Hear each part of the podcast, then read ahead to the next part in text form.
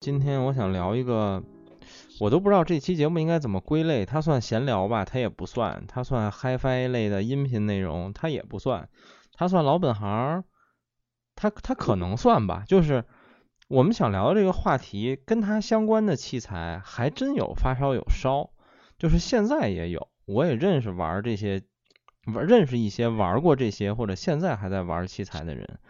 但我们今天不聊这个器材，这器材就是收音机。所以今天我们想聊聊关于广播这件事儿，所以今天的嘉宾就很正常了。我作为这个，我最近都快成常驻嘉宾的节目，就是北京幺零三九的联谊会，然后他之前也来过我们节目，上次聊游戏的时候，就是今天嘉宾就是盛博。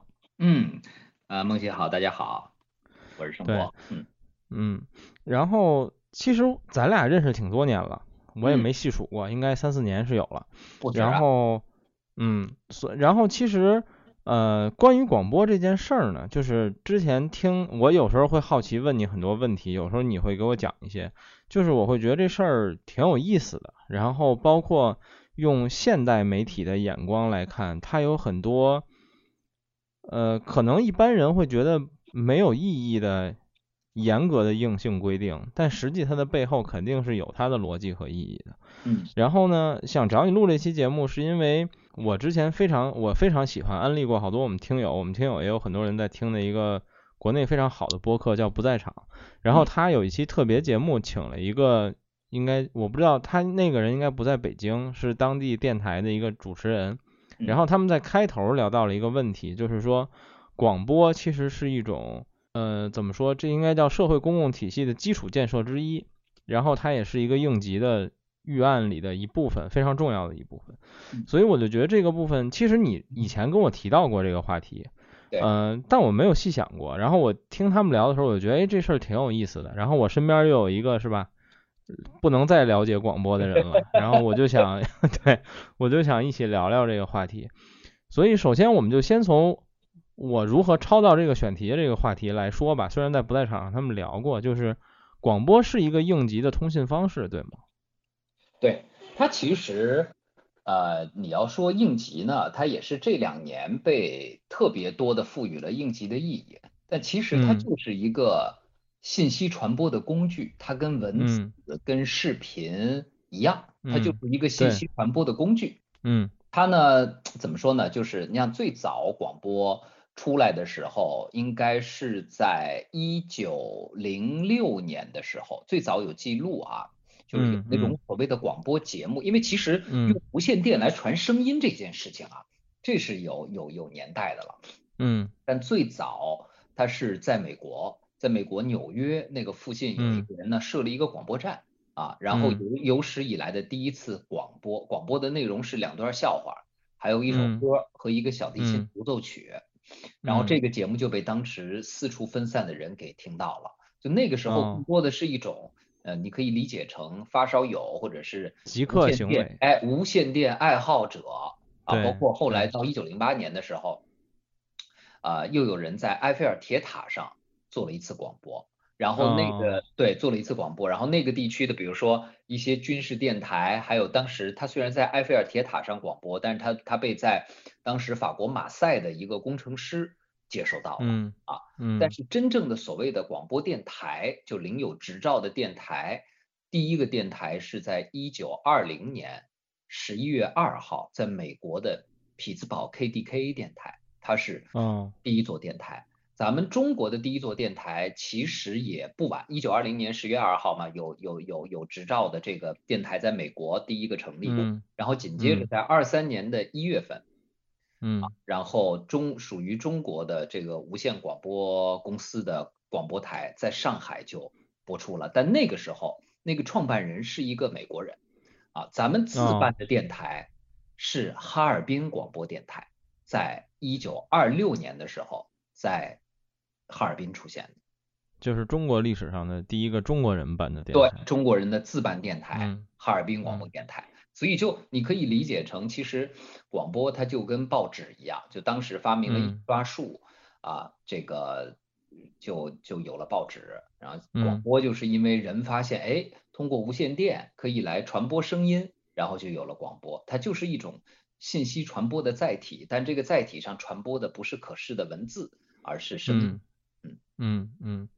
所以对于广播来说，在那个年代，首先它是 AM 的，对吗？对，那个而且它当然是单声道的，因为当年连录音都录不了立体声嘛。对对对，因为当年其实呃，相对于报纸还需要印，还需要有成本，还需要时间，广播是实时发布的。就曾经广播作为一个媒体最热闹的时候，我相信你在影视剧里也看到过啊，包括像你看那个。呃，英剧那个皇王冠啊，呃，王菲的那个王冠，包括咱们国家的很多电视剧，很多人都是围在收音机前听新闻，对，现在战争打到什么样啦，等等，对，包括咱们看咱们的那个那个呃一些咱们在革命历史时期，大概三几年、四几年那个时候也是嘛，呃，一般这个国民党将领的家里边都有特别高级的收音机，结果调着调着调出来一个我党的广播？国国国军 兄弟们，劝降的这种广播，当当时基本上一开始的广播都是以 AM，也就是调幅广播为主。嗯，调幅广播呢，它的一个特点吧，我觉得应该你的这个节目的听众应该能够听得懂。就咱们一般 AM 叫调幅广播，管 FM 叫调频广播。嗯，那调幅广播呢？因为你想一个广播嘛，它通过电信号出去，无线电信号出去之后，它加载的信息是有变化的。那这种变化怎么能够体现呢？那体那就你从字面上理解，调幅，它是用声音高低，也就是声音，咱们就看那个波形的幅度为变化的电信号，它是幅度在变化。但是调频呢，是发出去这段声这个声波，它的频率在变化。哦哦啊，所以这 AM 就是调幅，FM 就是调频啊。早期的广播都是调幅的方式，它的优点呢就是它传输的距离远。比如说调频啊，FM 就咱们现在的这种广播呢，基本上都是一个所谓的可视距离。什么意思啊？就是说你得要能看见那个我们的发射塔的位置，你就能收到这个广播。当然这个看啊，因为这个你你实际有很多建筑物的遮挡，它这个波形但应该就是理论是一种晴空万里情况下，对吧？但但它是一个可视范，你眼睛能看得到的地方，嗯，它就能会收到 FM 的广播啊。但是它的距离，你可想而知，因为地球是圆的，所以它的覆盖范围一定是有限的，嗯，它的视觉范围一定是有限的。但是呢，调幅也就是最早的 AM 的广播，它的传播就会。就是因为它这个这个波这个传播的原理，它就会传的更距离更长一些。啊，比如说当时我最早的时候，我们台我在的这个首都生活广播，它自己还有一个 AM，就是 AM 的六零三，我们经常能收到什么河南呐、山西呀、内蒙古的听众给我们发来的，那就还写信呢。哎，他时哎，他们怎么能听到呢？哎，这就是条幅的优点，它传播范围比较广啊。但是呢，它受天气的影响比较大，比如说哦哦啊，下雨啊、打雷什么的，外边天气不好啊，今天这个乌云比较厚，它就不行了，它信号就会受一些影响。嗯，OK，所以还有一点，从音质角度来说，就是 AM 它是单声道的，就是它能传输的。怎么说？用现在流行音乐、流行语言的话说，就是码率比较低，对吧？对对，嗯，因为它的这个呃调频呢，比调幅它的就是就 AM 嘛，FM 比 AM 比起来，调频它的频频带的宽度宽啊，所以它可以怎么说呢？就是它加载的这个信息就更多，所以它就能够有立体声这种方式。来完成声音的传播，而不像，而且立体声它的，你想它整个频响的范围，你就像一般你听中波的收音机，就是一个中频区人声的范围，对吧？嗯。但你听调频，那当年还还当年调频有一阵叫高保真立体声广播呢。嗯哼，对。所以其实我也想问，就是从音质的角度或者从技术的角度来说，在当年，当然你肯定也没经历过那个时代，这应该已经很久远了。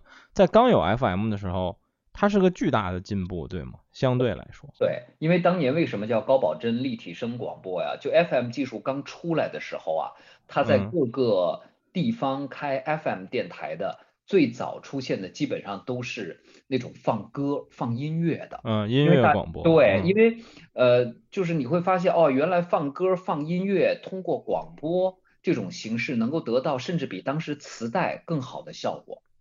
嗯嗯，对。对，现在想来是有可能是这样。对对对对对，而且包括到现在，比如说在美国，因为咱们国家 AM 已经比较少了，在美国现在大量的谈话台，他们那种脱口秀比较多的台用的还是 AM 的频段，而且他们也爱用 AM 的频段，因为反而讲话的声音会比较清晰，而且呢覆盖的范围比较广。但是呢。这个这个这个，如果是放音乐的台，那一定就都是 FM 的立体声广播，因为你在车里听起来，这个声音也会音质也好，包括双声道立体声也好，这个整个收听感觉会更好一些。嗯，明白。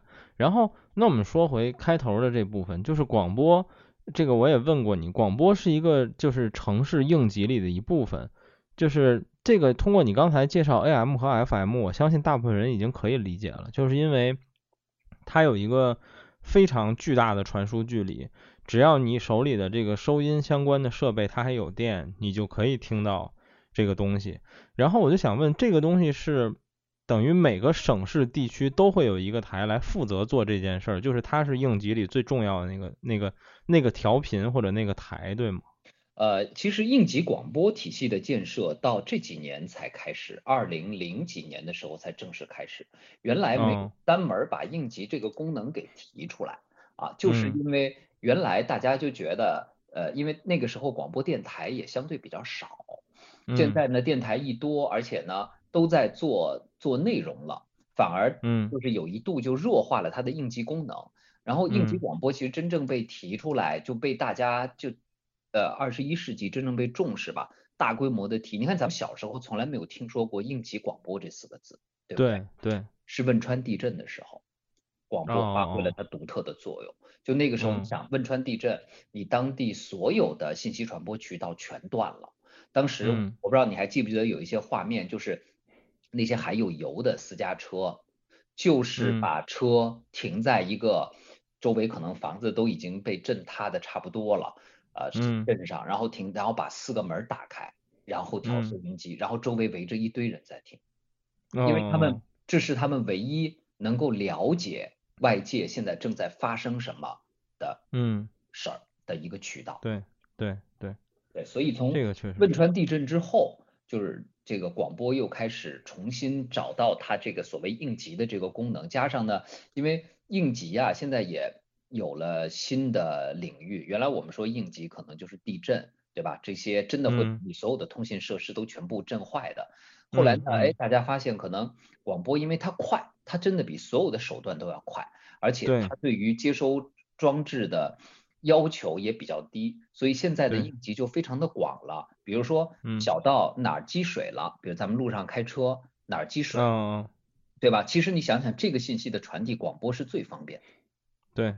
尤其对于在路上开车的人，哪儿都对哪儿有火灾了啊，哪儿有这个呃，包括像疫情有新的什么最新的东西，马上就是因为城市其实现在在变得越来越复杂嘛，容易出的意外情况也会越来越多，所以现在就统一就叫大应急体系，广播就成了这个大应急体系里边特别重要的一个媒体。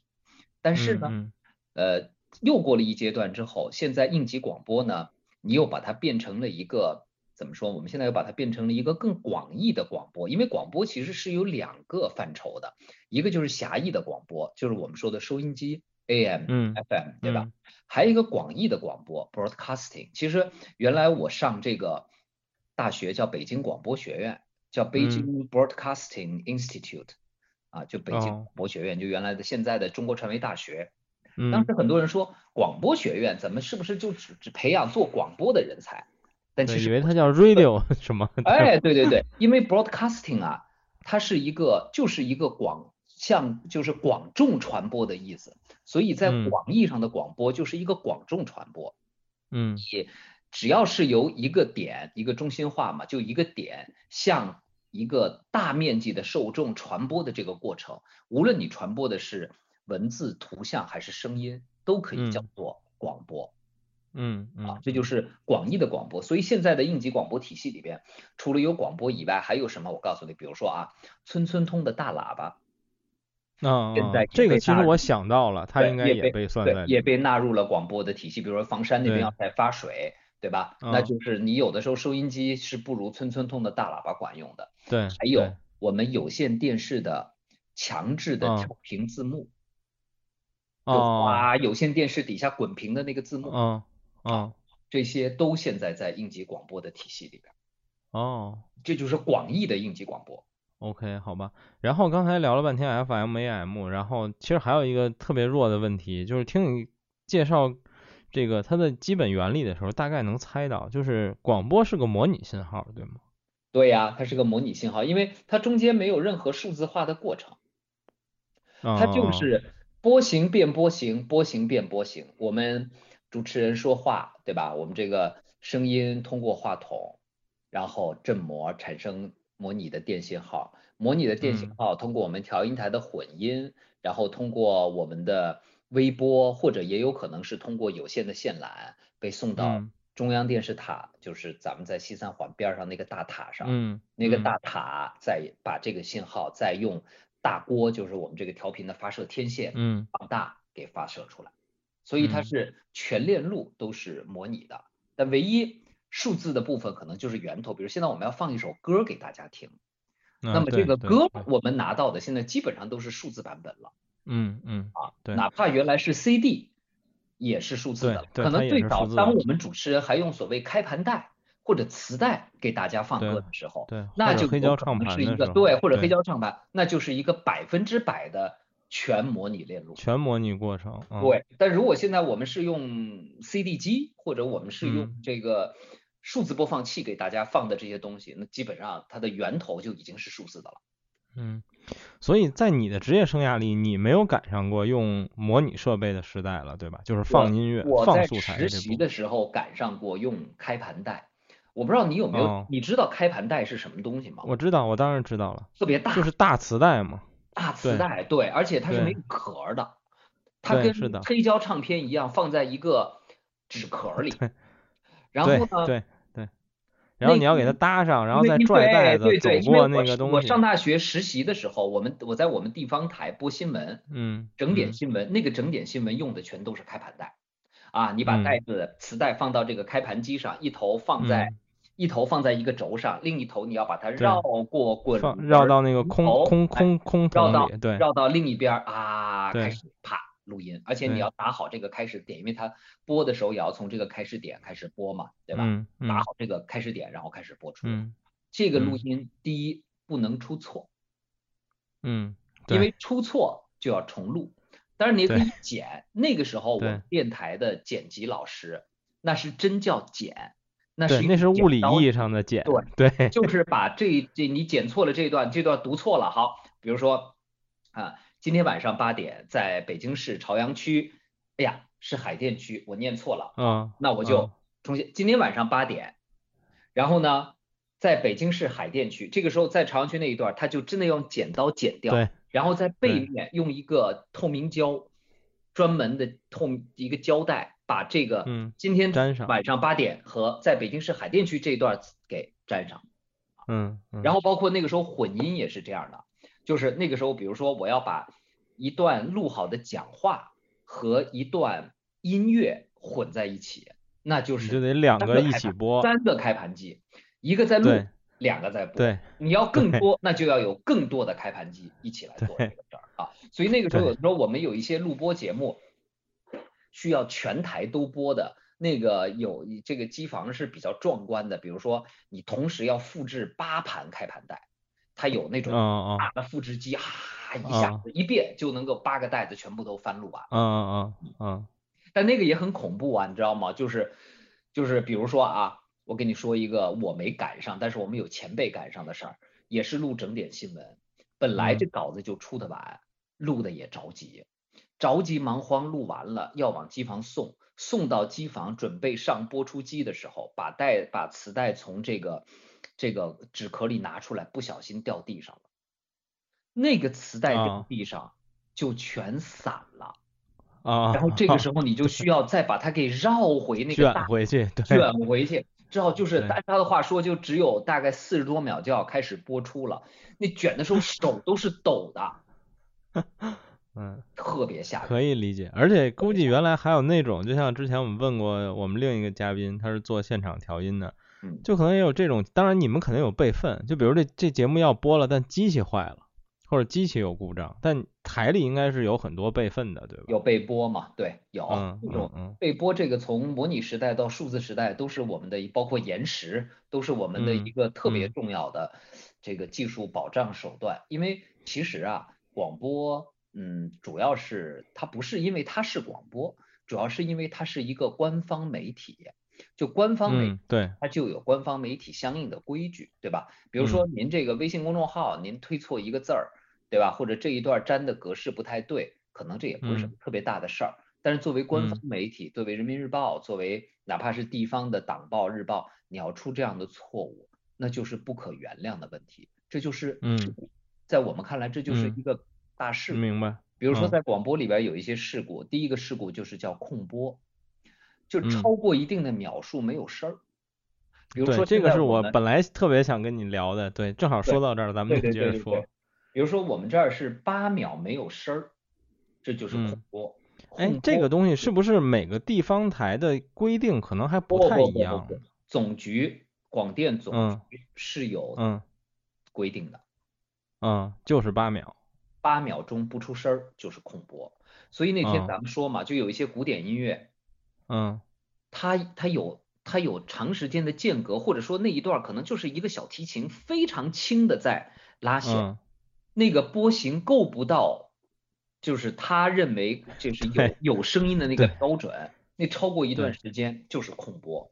因为我查了一下具体数据，嗯，我查了一下具体数据，在你们这儿好像是响度低于负四十多 dB 就是默认为静音，就是所以它还有一个响度的底线，嗯，没错，没错，嗯，所以呢，这个控播这个是大事故，嗯，呃，会有很多原因导致控播。比如说刚刚我说的那个到点儿，你磁带没卷好，你的新闻没能准时播出去，那是空播，对吧？对。主持人迟到了，那是控播。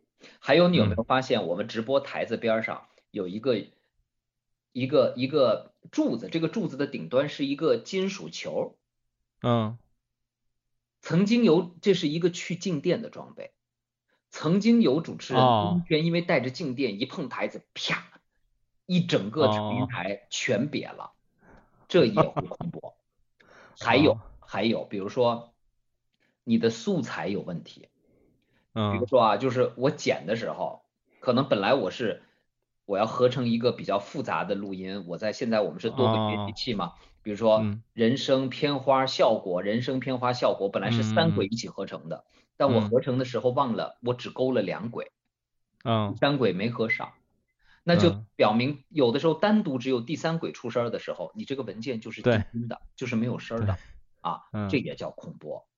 嗯，还有呢，比如说有的时候咱俩放着广告呢，然后我把主音响拉下来，因为影响咱俩我可能要跟你交流一点东西，结果咱俩聊的太高兴，广告放完了，广告放完了，你该说话了，但是呢，因为那个大喇叭被我拉下来了，嗯，咱俩还在聊天呢。对对，咱们俩话筒又是关着的，只有咱俩能听见，就话筒没出声啊，对吧？这也是。嗯。还有，就是反向也是空播。呃，对，你可以聊聊这个反向，就是左右声道反向吗？你指的是？就是左右声道反向。啊，对，它就正好叠加音台上专门有一个反向的一个指示灯，就这个灯必须是在右侧的绿的，它一旦变成左侧的红的声音就反向了。就反向是我们的噩梦，当然我们后来也没有想到反向这个技术被利用来做了降噪耳机。对，降噪耳机就是反向嘛，对吧？就很简单，就反向。有的时候我们比如说出去采访，采访回来你要翻录到磁带里，如果那个接线有问题，比如说咱们一个莲花头里面是两根线，对吧？啊，对你正负接反了，它就是反向的吗？你你一个。对你一个是关键是对一个是对的，你左声道是对的，对对，你右声道反了，或者接触不好了，或者怎么了，对对声音就反向。那么反向这个声音特别有意思，它在我们直播间的所有监听听起来，即使是反向，你是能听见声儿的，没有问题。那你声音会不对吗？不不会不对，你也不会，你会觉得稍微有点异样，但你你一嗯般你察觉不出来。但是嗯它一旦只要变成调频再播，从大塔上发射出去，接收嗯到的人就就彻底的是静音。就是静音了。哎，但是我想问你一个问题，就是当然你说，比如咱俩现在纯人声状态下，假设我是一个立体声麦克风，它反向应该就等于是接近静音。但是比如说，如果我放的是一古典音乐，它左右声道反向，它应该也叠不上啊。但是但是哪怕你说就是这种情况，也一样会播出去。对，也是播出去的时候，它哦也容易会听不到。它应该哦不不光是说我左右声道在播什么，它就是整嗯个的这个载波体系就变成反向的了，哦哦哦所以它也是静音。所以反向是嗯我们特别害怕的一件事儿。所以一般我们呃要考这个直击资格的时候，一定会有一道题，就是第一你怎么看反向，就是要看那个台台子上那个灯，那个嗯灯如果出现，因为你在听是听不出来的，在到对，但我还想问一个问题，就是你说的反向，它不是左右声道互相反向，对吧？对。但如果我左右声道全反了呢？这个是没事儿的。就就反或者说你的问题了，也没问题，那啊，就又对，就可能你的台子也不显示。对啊，对对对就不叫反向了，它就怕左右声道叠加之后产生的嗯反向。嗯嗯，而且因为你。刚刚说放古典音乐，是有的时候放古典音乐可能还好，但如果你录人声采访的话，呃对对对，绝对是那肯定就完了出。来就是就就完蛋了啊。对，所以呢，我们因为说白了，你人声就是单声道录的，对根本就不存在立体声。对对对，所以呢，我们一般就第一你要学会看灯，第二如果出现反向怎么办？嗯，那你你那台子可以调回来是吗？台子可以不是，我们是这么调的，一旦要那个反向警告，就是反向那个灯变红了，马上嗯，因为现在都是那种比较高级的调音台了，就是嗯反正大概的原理就是，你每一条调，每一条每一个条子，就是每一个推子，它都嗯有一个嗯控制，这个控制你可以选三种模式，LR、LL 或者 RR。你这个你马上给它拽成单声道马。上要拽成 LL 或者 RR 对对对，左左或者右右对输出。对，这是就是一你迅速去要完成，要在三到四秒之内察觉这个问题嗯并且完成它，要不然嗯嗯就会嗯变成恐怖，嗯，啊。这特别吓人啊。哎，所以你说这个，我就联想到了另一个问题，就是我我不太理解，我觉得可能是，但又不是，就是曾经我相信所有跟我一样曾经有过听广播、收听新歌的时候，因为当年都特别火，比如周杰伦今天要发一个新专辑的新歌，他一般会选择在电台先放嘛。然后这些个主持人就特别烦人，就这个话一定要说到他开口唱歌的前一秒，就不能让这个前奏好好放完。这个和你说的控播有关系吗？还是这是一个电视这就是一个音乐节目主持人他们的要求哦哦，啊，他们的要求就是因为一般是这样，这我觉得这有也也有一个演化，比如说你看像我们台的春晓，他就嗯。不喜欢这样，因为为什么呢？因为嗯。像我们北京台现在还没有那种类型化的电台，没有类型化的电台呢，就类型化电台就是我就播歌，一首一首歌接着播，主持人有哦两首歌哦。期间甚至不说话。类型化电嗯台要求就是主持人少说话，歌要一首嗯。连着一首播，所以呢，它嗯不可能像我们台的呃很多节目一样，我放完一首歌，我主持人还能推一段我的电乐。我配着电乐讲一段话，然后我们再播下一首歌。嗯很多节目嗯没有，他就这首歌结束，尾声结束，对紧接着下一首歌的这个对，就跟一个歌单一样嘛，前奏就出来了。这个是由对音乐编辑在那个 RCS 那种歌单里全部都编好的，嗯嗯嗯所以他只有利用这个时间来报一下歌名，讲一下这个是什么，然后给你介绍一些背景。而且音乐台跟我们还不一样，像音乐台的那个播歌的机器啊，他们都是有前奏的描述的。对，它的曲目信息是有对，是有更多信息和倒计时的，对？对，你能看到一个前奏倒计时，那个进度条在缩小、缩小、缩小。嗯嗯嗯，你要嗯有本事，要在它缩到开始唱歌之前结束，然后嗯嗯，唱歌的声音出来。而且就是我个人猜测，我觉得像当年我说的这种情况，它首先肯定不在你说的这种就是只放歌的电台放，一般都会在一个当地很大的音乐台，比如在北京像九十七点四啊，对对八十八点七这样的台放。我觉得主持人在前奏疯狂的说话，还我猜测可能还有版权的原因，就是防止别人录下来。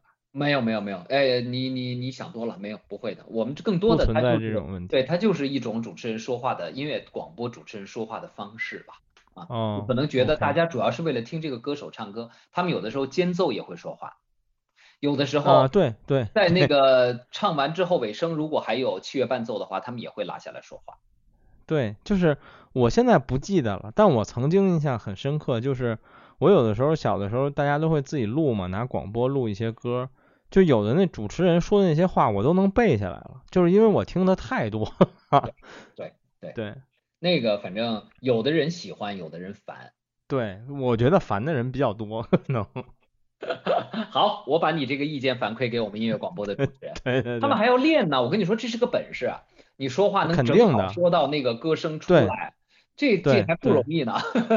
对，我知道。其实还想问问，就是说，嗯，比如说 F F M 广播作为一个可能现在还存在的媒体来说。它甚至比电视台的时间还长，就是它可能是存在时间最长的一个媒体了。那么在最近的这些年，其实媒体有这么多的变化，比如从电视到网络，然后再到自媒体，然后再到现在什么这种视频化的直播，就是广播。其实，在很多人眼里，它接近一种以不变应万变的形式。但当然了，我也知道你们的节目的编排、选题的制作，当然它。越来越现代，然后包括我从小时候作为一个听众，到现在作为一个嘉宾的参与来说，我也能感觉到，不论从语言呀还是内容规划上，其实都越来越年轻化，或者说越来越跟随现在的这些节奏。但是它依然有很多像我们说的控播，还有这种，还有可能还有更多非常严格的，现在感觉很离奇的规定。就是你怎么看待这个问题呢？首先呢，就是你刚刚说的就两个层次的问题嘛。就第一个就是广播本身这个媒体，它在媒介版图里它的它的地位和它这么多年来的一个变化。第二个就是呃，看起来好像它并没有那么大的影响力了。为什么它还有那么多严格的规矩，对吧？对对。呃，我觉得就分两个层面来说哈，这两个问题。第一个呢，就是呃，广播呀，它一直除了在极短的时间之内，就是在电视没有发明出来之前啊，它曾经是一个就是呃那会儿大家就都要有一个收音机，你要听新闻这那的，它是一个主要。信息来源。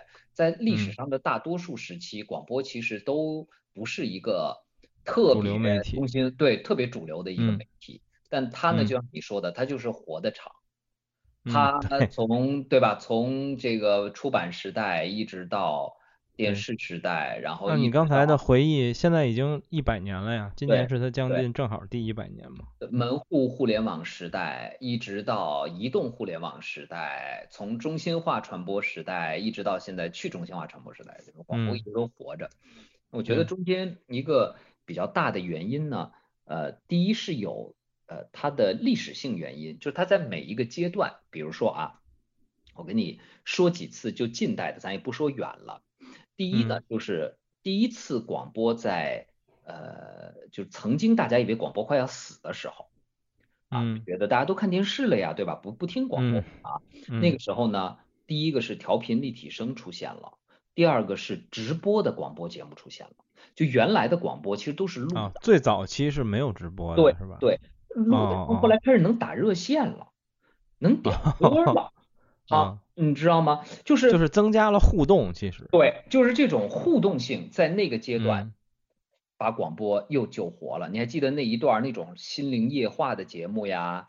打电话知心哥哥系列，对，那个时候其实电视也已经已经很普及了。但是就在上世纪九十年代的时候，那个广播，哎呀，火的呀，都不行不行的了。包括像我们台五洲同那会儿那个什么零点乐话呀，对吧？对，就那些节目，苏金平的人生热线呐，就这些，就是因为它它是直播，嗯，它有互动，嗯，这个是那个年代的很多媒体它做不了的，嗯，对吧？这是一个。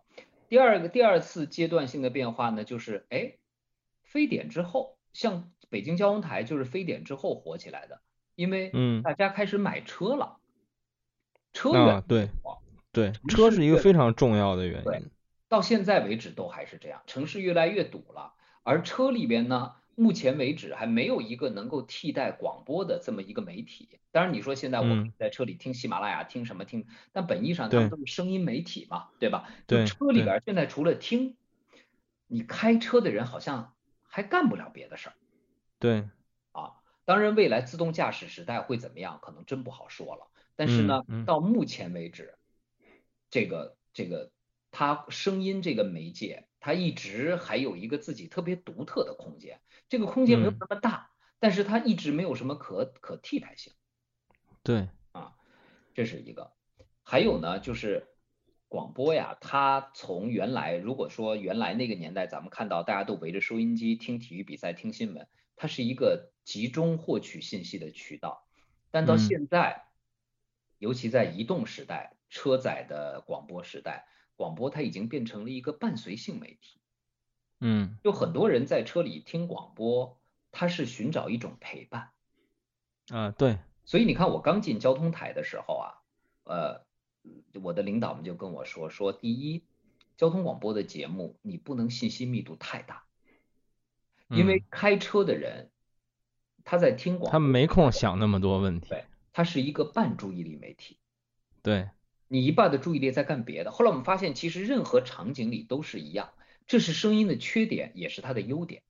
对，就是它不像你，比如说我要看段视频，看个文字，我得我得基本上把我的注意力都投入进来，我就干不了别的事儿了，对，对吧？但是听的时候，你可以做家务，你可以开车，你可以跑步，你可以遛弯儿，嗯你可嗯，以做很多，甚至我看还有好多孩子，但我一直不能啊，边听广播边写作业，我不知道这是什么操作，反正啊我可能具备这个功能。我是觉得对你让我写个东西的时候，旁边你放点音乐，有的时候我都嫌显得我要特别安静，有歌词都不行。哎，有歌词都不行的那种。哎，有的人他居然能边听广播边写作业，这对对也是非常牛的啊。他就是这种陪伴，所以呢，嗯我们的节目，比如说领导对我们要求就是，你第一信息密度不能大，第二你逻辑链条要短，第三你要实时回顾。嗯所以就是你比如说咱俩上一期节目哈，你当时在车里听，和你回家说我要学习一下我这节目做的怎么样，你认认真真的坐在那端端正正的听，你的感受是完全不一样的，对对吧？对而且呢，而且广播还有一个，因为它是广播，所以它的优势又是直播，它的优势包括你刚刚说到像自媒体啊这些东西啊，它还有一个优势就是，它毕竟广播它还是一个大众媒体，比如说啊、嗯那种感受，呃，你你有时候上节目你也会觉得，比如说我们一问大家说东六环那在堵车呢，有没有路过的人说一声，然后马上就会有人告诉你。对哎，东六环这儿是一什么什么事儿。然后还有比如说，哎，那个我们建国门这儿下雨了，大家那儿怎么样啊？马上好多人会发来信息，哎，我在昌平呢，那没没事儿啊，我们这儿呃大兴这儿都已经不行了。就是这种你一个一个网络，一个无形的网络，把一个城市的人覆盖到一起，就这种感受，目前是别的媒体给不了的。而且这个在一起是此时此刻，我们交通广播曾经有一段时间的那个呃 slogan 叫 right here right now，就嗯实时对我有印象。嗯，他此嗯时此刻我们就在一起，这个是目前为止好多媒体都给不到的东西，或者绝大多数媒体都给不到的东西。对，而且它的巨大优势在于，它不但此时此刻，而且它还此地。对，这就是此地非常重要其实我讲的第三个点就是广播现在的这种所谓的 local 属性。我记得当年上大学的时候，我的小课老师跟我说过一句话，他说：“做电视去中央，做广播到地方。”你会发现哈、对，全国各地，你这个中央的电视台，你一定是到现在，你哪怕很多人说湖南卫视厉害，什么东方卫视厉害，但你看那个收视率排行，中央电视台永远那几个一套、三套什么的，永远五套都是排在前几位的。对，但是广播可就不一样了，比如说在北京的听众，可能更多的听的是北京台，很少有人会听中央台。我们从数据上来看，北京电台的收听率占到整个北京广播市场的百分之七十五，剩下中央电人民广播电台、什么中国国际广播电台加起来，可能也就才百分之二十五。嗯，然后你再到地方，你会发现，省台干不过中央，干不过省台，省台干不过市台，因为北京相对直辖市嘛，结构比较简单。但你到比如说你到杭州，你会发现，首先中国交通广播干不过浙江交通广播。浙江交通广播，你在杭州你是干不过杭州交通广播的。啊啊啊！因为这就是广播的，因为它是 right here right now，此时此地，所以就是 right here 这个很重要，就是此地就是本地的这个意思，就说 local 就我你这个主持人就是在我身边的，我可能今天开车就从你楼底下路过，对，是的，你生活的场域跟我是一样的。我我今天这儿冷下雪，你也跟我一样在这场雪里，对，哎，这个感受是你你你其他的媒体也很难给得了的，对，就像我们下雪的时候，交通广播特别喜欢播那种雪的歌，那个听众就会特别有感觉，就是你建外大街的直播间也是面前白雪飘飘，你路上开着车外边也都是雪。然后这个时候，哎，主持人说，今天我给大家放一首，比如田震的《北京的雪》啊，这个歌又跟北京的雪有关系，哇，那个感 受特别好，这这是一种情感上的连接，基于地域、基于时空的一种情感上的连接，这个也是目前还不太能有什么媒体能够替代的。而同时，又说到另一个问题，就是这是刚刚我说的阶段性的特点啊，另一个问题就是它背后它毕竟还是一个官方的主流媒体。就它的可信赖度，它的这种这种公信力还是在的，所以就是这就说到了下一个问题，就是为什么现在还要对广播有这么多严格的要求？包包括刚刚我说的控播也好，包括你也到我们电台来看过，我们主持人念错字儿。他都会在在那面墙上啊，盛博在几月几号什么节目里把什么字儿念成了念错成了什么字儿，这个字儿应该念什么，还会这么的严格，包括对我们的选题各方面的要求，就是权威感是怎么来的？第一当然是你先天的身份，对吧？嗯，你的这个身份是什么？你是一个背景，你是党和国家，这是一个权威感。嗯，第二个其实权威感来自于细节。就是你别看这个我很认同，念错一个字啊，我不小心今天播错一首歌，后天不小心空了几秒钟啊，或者我今天这个生病了，我这期节目我就不做了，我找一个别的节目来代替吧。就是在这些小的细节中，权威感就能建立起来，权威感也能被丧失掉。嗯，对，就是你是一个主流的权威媒体，那你就要在。所有的细节上做到你这个权威媒体应该要做到的那个标准，啊，这个是非常重要的。包括我们在节目里，你看，被很多人说，你看你们的态度就不够鲜明啊，你们这个就应该，比如说这个人做了坏事了，就应该你们主持人可以大胆一点骂他嘛，你们就不能，对。就是你，我可你可以找别的，比如自媒体，你可以用各种各样的方法，怎么骂他，怎么踩他，怼他都可以。但是作为权威媒体，你一说话要有依据，第二说话要有分寸。嗯，因为你你是一个大众广播，不是垂直广播，每个人的接受力也不一样，每个人的立场也不一样。嗯，对不对？啊，所以就是你要考，你永远要考虑到你面对的不是一小群人，而是一大群人。这些人他们的。教育水平、他们的接受能力、他们的理解能力、他们的心智接受度是完全不一样的，所以只能取得那个最大公约数。对，啊，所以我觉得这可能也是为什么会有那么多，包括我们现在，甚至你不能随随便便，我们有一个特别严格的规定，就主持人不能私插栏目，什么意思啊？比如说今天联谊会，哎，梦琪来了，咱们开个小栏目吧。就叫什么哦哦发烧友聚会小栏目哦可以的。我们如果开这样的小栏目，一定是要走程序的，总编是要批，然后你这个小栏目你要多长时间，什么时候什么时候怎么用，你都得要非常明确规定。不是说你今天想加一个小栏目，明天想减一个小栏目，你就不可以。嗯嗯嗯嗯嗯，它都是有非常严格的规定，所以我觉得也正是这么一套规定和标准。能让你这个媒体维持一个形象，所谓的大家所谓的官办媒体也好，主流媒体也好，权威媒体也好，这些其实都是在细节中体现出来的。包括很多时候我们不抢新闻，因为你一个官方媒体你是可以抢，但是一旦这个事情反转了怎么办？你一个官方媒体经常被人打脸，不是一件好事儿。对，就是用户要寻求快的渠道，现在有很多，但是当他在快中间这么多快速的，但是各种各样信源的渠道，他最后要找一个这事儿到底是怎么回事的时候，那这个时候就是我们要发生的时候。就如果我们也变成一个，我播出来的东西，可能我下一档节目里边就说，哎，上档节目说的不对啊，这事儿最新的情况是这样的，那个不是这样，是那个人把那个人怎么样了？那你说今后大家对于主流媒体又是什么印象，对吧？所以我们这边的新闻，整个的新闻采编制度也是非常的严格。一件事情，你采编的记者们，他们也都是受过训练。一件事情，你为什么要报？你怎么报？你你报之前你有过什么样的一些素材？包括我联谊会也曾经做过小米的新风机的东西，那个不是说我找到一段听众给我的投诉，我就能在节目里就咱们就这么播出来报出来的。嗯没有，嗯嗯你你要去采访，我要派记者再去核实。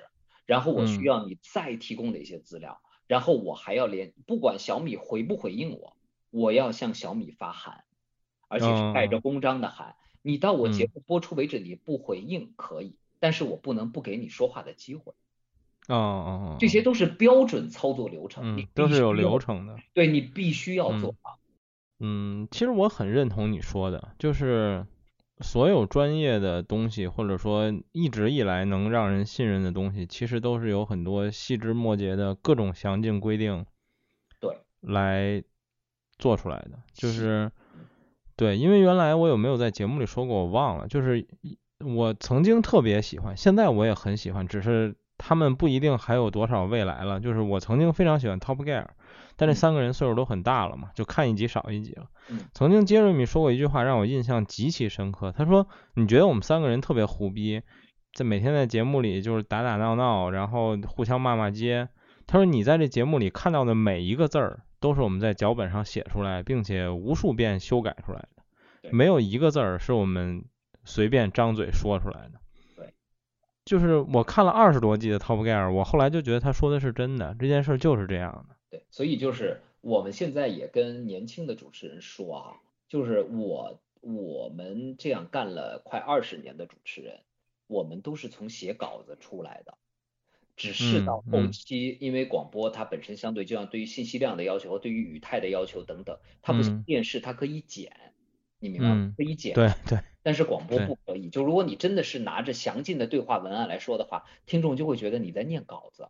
对对，但是你不能又不能没有稿子，你还是要准备的。所以现在有好多年轻主持人觉得，哎，就是你看他们也就是这样的就上节目了，我们也可以，其实是不可以的，因为他们没有见过我们写稿子的那个过程。对对，它是一个，就是你你你从一个基本训练到你能脱离这一套工具，是上了一个台阶的脱稿，而不是我上我没有稿子随性胡说。所以现在可能大家听，包括为什么像蜻蜓啊、喜马上的一些节目啊，你有时候听起来会觉得怪怪的，要不就是你就觉得他真的认真的拿着一份稿子在念，要不然你就会觉得他就是在胡说八道，就是他自己可能都不知道他自己在说什么东西，就是这个最大的问题就是他缺乏一个对节目的一个底层构架和积累，要不就是他又缺乏了对声音这种形式的一个。表达上的一个理解，就真正的理解和了解，就会出现这个问题。他一定是你又有底层的积累，你有清晰的逻辑和你这一趟，比如咱们做一期节目，一个谈话的层次和结构的设计，但同时你又有一个自然的、有交流感的、有对象感的语态，得是这一高一低两方面配合起来，你才能够有一期正常水平的输出。这两端缺了什么都不行。啊，你真认真的，所有的逐字逐句我都要照稿念，这节目也没法听。对，那也什么东西你也不准备，你就上来就张口说，这节目也没法听。是的，就是你说半天，其实我觉得就是说的就是我们节目，就是当然不是说整体是这样啊，但是其实我做下来的感觉就是这样的，就是比如说我为什么一开始要做播客，就因为我听了很多播客，然后我就觉得操，这不就胡逼聊天吗？我也行。我认识几个朋友，我们坐一块儿，我们我们每次聊也挺嗨的。然后你录成节目，就发现它根本就不是那么回事儿。就是当你真以一个旁观者不认识这些人坐在这儿听的时候，你觉得特别无聊，就没有什么可听的。然后你说的所有问题我都遇到过，就比如我只想了一个标题，然后我就找几个人就开始录，就是一塌糊涂。就是我有好几期这种节目我都删了，最后就没有发。然后包括你说的逐字的这个问题，我曾经想自己录过节目，就是我我自己准备了稿子，写的差不多，查了很多资料，然后我自己录，然后我发现非常无聊，就是我录了两遍，最后都没发，我删了，就是。我自己都听不下去，而且这个我后来发现很有有一种节目类型，就是它可能和我想的不一样。就是我曾经我经常听，包括开场的时候我说我很喜欢的一个播客，包括别的播客，我偶尔会听一些就只有一个人的播客节目，就是他只讲一件事儿，然后这节目有的可能还挺长，一小时或者几十分钟，然后他讲到最后呢，他会有意无意的把这个主题升华一下。然后我录的时候，第一就是他接近逐字，让我自己就觉得我没录完就已经觉得这节目他妈没法发。但是后边呢，我又想到想升华的部分，其实我也写了这部分的稿子。然后你就发现，要不然是你升华的太多了，就是过分了，就用力过猛，听着恶心；要不然呢，就是你最后还是没有说到点儿上。嗯。然后后来我突然发现一个问题，就是。就是跟我想的可能根本不一样，就是人家的升华是怎么来的？是人家先想到了升华，然后再去套这件事儿。我不是，我是非找一事儿要聊，然后愣往上升华。就是我后来突然，就是在我录了两遍，我最后删了之后，我突然明白了这个问题：是你得先想好要升华什么，或者你想的是升华的那个点，你才能聊这个事儿，要不然你真升华不了，就特别尴尬。嗯或者说，就是你想聊这个事儿，你要准备开始聊之前啊，我现在的想法就比如说，我晚上像我今天晚上的节目聊的是，因为呃，我不知道你这节目播出什么时候，反正咱们录的时候是十一月一号，一号今天应该是淘宝很多人付尾款的时候，嗯，对吧？付尾款的时候，然后今天我晚上这个节目聊的就是什么呢？就是你生活里的刚需到底是什么？就当我们脱离了温饱问题的困扰之后。嗯，这个刚需不同年龄的人，七零后、八零后、九零后，男性、女性，它是会不一样的。然后第一，我们借助了一个工具，就是数据调查啊，我们去做了一个调查问卷。第二呢，就是你是你上节目的时候之前，我一般干这么几件事儿。第一就是我想清楚这期节目我大概要聊，比如一个小时节目，认为就是三趴，三到四趴的样子。嗯，你想清楚你要聊的这个链路是什么？嗯，其实这个链路总结起来特别简单，就第一个就是现象是什么，然后呢，现象为什么，对吧？这个就是咱们先聊一个事儿嘛，它是什么，它为什么，先聊清楚，对对吧？你是什么，那是接下来就是技巧问题了。你是什么？你怎么把它聊得有趣一些？怎么把你的内容、你的数据和当时听众发来的互动，怎么能够构建成一个话语场？就好像我当时大学毕业的论文写的，当然是发短信了。就怎么遴选和再表达用户的互动？你别看大家发来一条条互动，你为什么先念这一条，再念那一条？然后你为什么说完这段话念了那一条，念完那一条你又说这段话？其实你要虽然只有你一张嘴、两张嘴在说，但这么多人发来微信，你要构成一个仿佛大家都在一个谈话场里的感觉。对对对吧？这是一个，就这是技巧问题了。然后接接下来就要想升华。那升华是什么呢？那确实就像你说的，你提前得想好，就是第一，大家要买的东西，所谓的刚需，是谁告诉你它是刚需的？这个方面到底是自由意志，还是你被消费主义洗脑了？对，对吧？你就想啊，那我再深一步，我升华，可能我要第一要往这个方向去，对吧？然后第二，然后最后我要想落点是什么？我作为主流媒体，我不能说我们做清心寡欲的人，我们就什么都不要买了，双十一大把购物车都清空，对吧？你这也违背现在要促进消费的这个 这个政策和和和这个民意。就生活还是要追寻快乐，但是呢，最后你就想到，那就是说，其实我们买所有的东西都是为了追求快乐，对吧？你买耳机也好，你买这个化妆品也好，你买你其实你买的不是东西，你买的是你的快乐。但是很多时候我们就要注意有一点，就是说买东西这件事儿它是手段，快乐才是目的。就在整个购物的过程中，我们不要把手段当做目的，而始终要不要忘记那个在远方冲你招手的快乐，才是你此趟购物之旅的终点。你把东西结完账，甚至拿到手，这段购物之旅都没走完。所以，一旦我们从开始想买一个东西到得到快乐，用这个链路去思考你要不要买这个东西，以及你应该买什么样东西的时候，你买东西这件事情本身就会变得理智和正确了很多。又想好了这个结论作为结语，OK，那就可以上节目了。对，所以其实你也是提前要想好升华的这个步你得。想好，要不然到后来手忙脚乱的广告要蹦出来了，可能有一些内容你还没来得及说完，互动还有，嘉宾还在说话，对吧？你那个时候 你要说我现想怎么升华，对，那就完了。那就完了。OK，所以后面还有两两几个问题想问你。第一就是，嗯，其实广播，呃，作为一个已经有一百年的媒体，然后其实它也承载了很多，比如说至少涉及的它有谈话相关，然后它有音乐相关，嗯，其实可以说它改变了一些艺术层面的东西，或者说它涉及了很多艺术层面的东西。比如说，在我们熟悉的音乐里，我跟你聊过这个问题。最最明显的一个故事就是《响度战争》，它是因为广播而兴起的。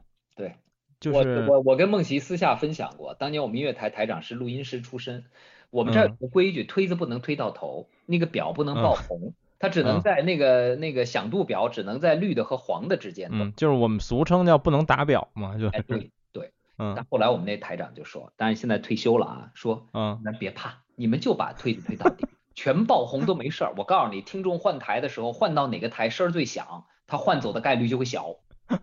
想想是有道理的。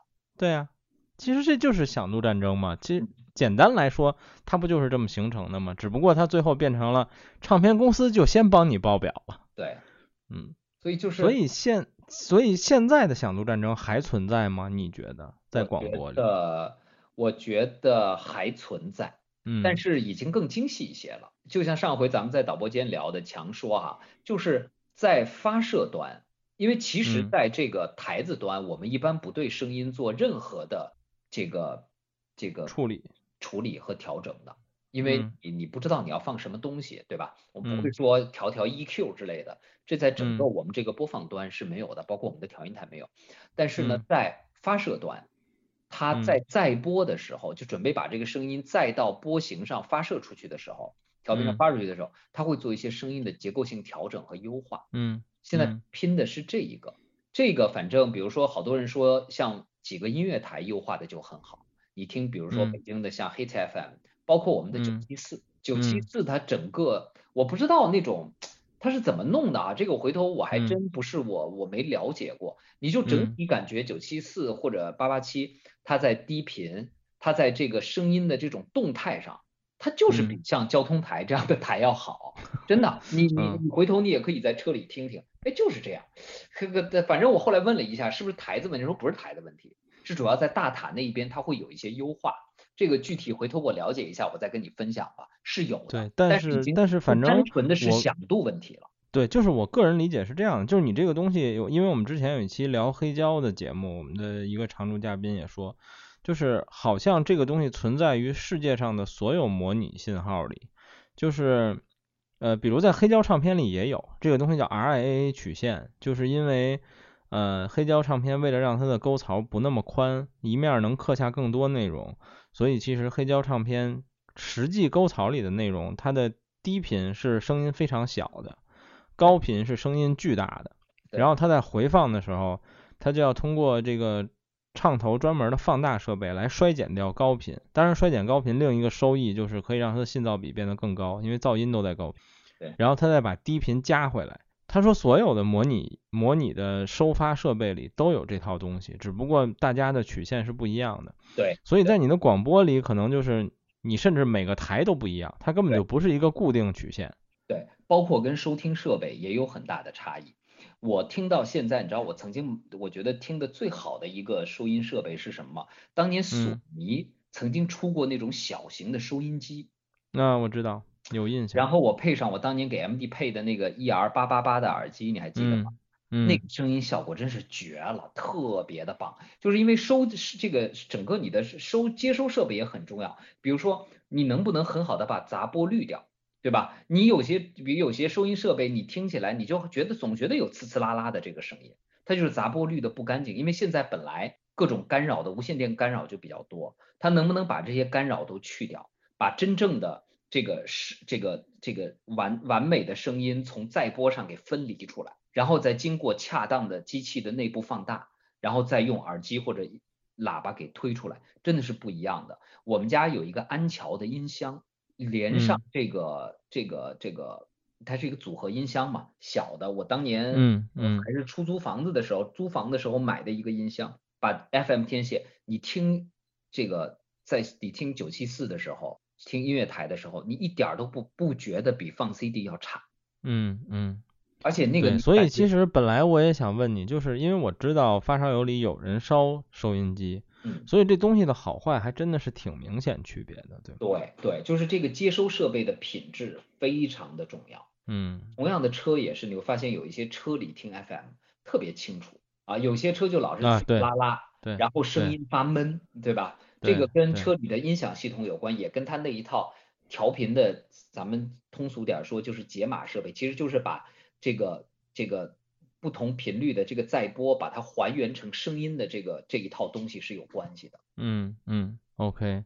所以最后一个问题，就跟上次我们和那一位录音师聊天一样，就是你在直播和你的职业生涯里，有没有碰见过什么特别惊险的事儿，或者真的发生的事故，说出来让我们开心开心？哎呀，非得要说吗，就是广播主持人最怕的啊，就是迟到嘛，啊啊啊这是最可怕的事情。所以但你说的这种迟到，其实最可怕的事，是不是还是这节目只有你一个人是最可怕的？嗯有搭档你迟到那也是事故啊，啊啊啊！虽然对，但相对严重程度没有那个那么严重但。是内部首先，所以我们有一套机制，就是我们一定要有一个备播。啊备播呢，就是你录一期没有时效性的节目，万一啊到，啊比如说啊，我咱们四点的节目，三点五十五，导播发现主持人还没到，并且他嗯四十五应该就会联系我们，五十五嗯发现你还没到，或者联系嗯不上，或者联系上了说，哎，你这个我我确实到不了。路上撞了车我到不了，这个时候他就会把背播拿出来，那就是放备嗯播了。啊，对于听众来说，好像听了一期录播节目啊，但是对于嗯我们来说，这就是个事故了。我曾嗯经有过，比如说下大雪，早晨下大雪，啊而且那雪是天气预报都没报。我我最早进台主持嗯早间节目，知道主持早间节目最痛苦了。你七点开始的节目，五点多就得要爬起来。啊啊啊，而你看那个时候真的是，尤其到冬天的时候，你起床是非常痛苦的一件事儿。四个闹钟要设四个闹钟，因为嗯真的有有时候闹钟响，你自己醒不过来的这种情况。对对，真的睡得死的时候就会这样，四个闹嗯钟，那一天就放背播了，我就晚到了啊，因为那个雪它路开不快，它没办法嘛。嗯，还有一次呢，也是我疏忽，新换了一个手机，我记得是三星的第一代 Note 还带笔的那个，啊不会设闹钟，或者我应该是没设对，他早晨就哦哦不响我早上七点半要到交管局上班儿，我嗯在通州的家里醒过来的时候是七嗯点钟，啊。但是我居然赶到了。啊，我就一路走公交车道啊，我也不管他们，哦我罚钱就罚钱吧，对，这违章就违。章吧，对，对，一路走公交车道啊，哎呀，我跟你说那一刻，你觉得你屁股上的肉都是紧的，你的人都不是坐在座位上的，你屁股上的肉紧张的踩油门、踩刹车的脚，把你整个身体都从座位上抬起来了。啊，真的那个那个那个感觉太可怕了，地狱一般。所以 广播主持人我们经常会做那种梦嘛，就入行时间刚入行的人，就是尤其做直播的人，就是你就在直播间门口，然后快直播了，可你怎么跑你都跑不到直播间，要不就是地变软了你陷进去了，要不是那嗯走廊它就越变越长，越变越长，越变越长，你怎么跑？你都只就是你知道吗？就是怎么跑那走廊，怎么跑都跑不到走廊那个终点。嗯，就越主持人的变越长噩梦系列。真的真的太可怕了，太可怕了。但是还有一种就是那种像你这种嘉宾啊，约好了之后，突然临时告诉我，哎，我今儿来不了了，尤其是快节目开始的时候来不了了，那也是挺嗯崩溃。但那个现在都有好多解决办法了，咱们连线嗯也好啊，备播也好，对对对，就作为老主持人，反正你撑一期节目是没有太大问题的。但是这个本身其实你对节目品质啊各方面也都是挺大的影响，那也比较害。嗯啊嗯嗯嗯，OK。所以除了迟到呢，你还碰见过什么别的特别惊险的事儿吗？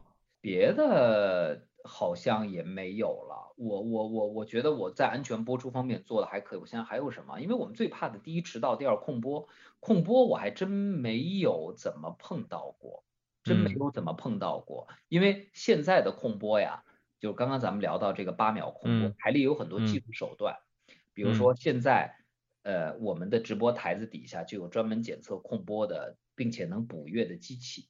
那个嗯机器是三秒钟不出声儿，它先报警，然后嗯到第五秒他自己就嗯捕月了。那个机器里面塞了 SD 卡是自带音乐的啊啊嗯啊。然后如果这个机器在失效了，那么在主控我们电台自己的主控，它那儿嗯也会有一个监测，它那儿也会启动主控也会启动补乐。所以播我也没怎么，好像也就这些。但是你说这种情况，比如说五秒这机器触发了，它是不是还罚你？台里会内部罚我，但是总局就不嗯会知道这个事儿了。啊，对，如果你是，这是要超过台里六秒，对，对，所以所以这些机器是台里的自救方式。对对吧对，就对于你来说，你还是控播了，该警告警告，该罚款罚款，根据你控播的描述，但是这就嗯不会捅到外面成为事故了，嗯嗯，对吧？甚至我跟我跟你说嘛，还有那种就是播的机器突然坏了，主持人愣在那儿，这不是我碰到的啊。你只要让他嗯出声，就我们主持人特别机智啊，没声了怎么办？捕月机也没响，但是话筒通着电呢，这个时候他就用指甲在话筒上嘚儿弹了一下，OK 了，这就好了。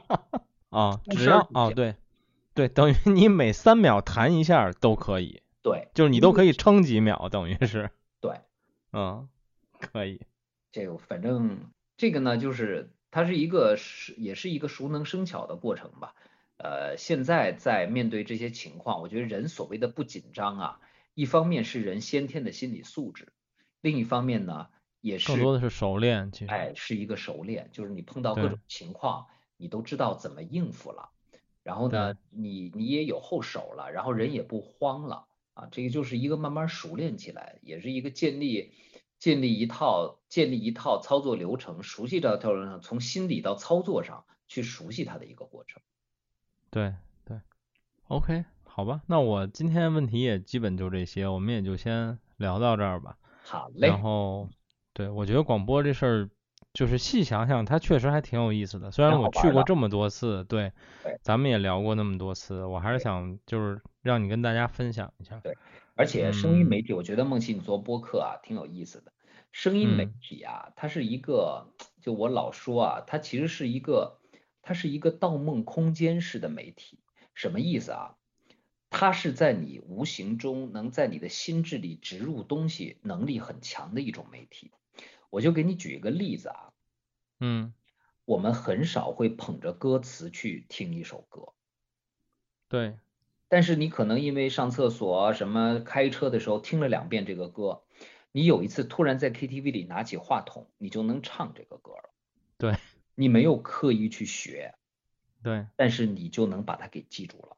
而且这种东西一旦记住，你就不太会忘记。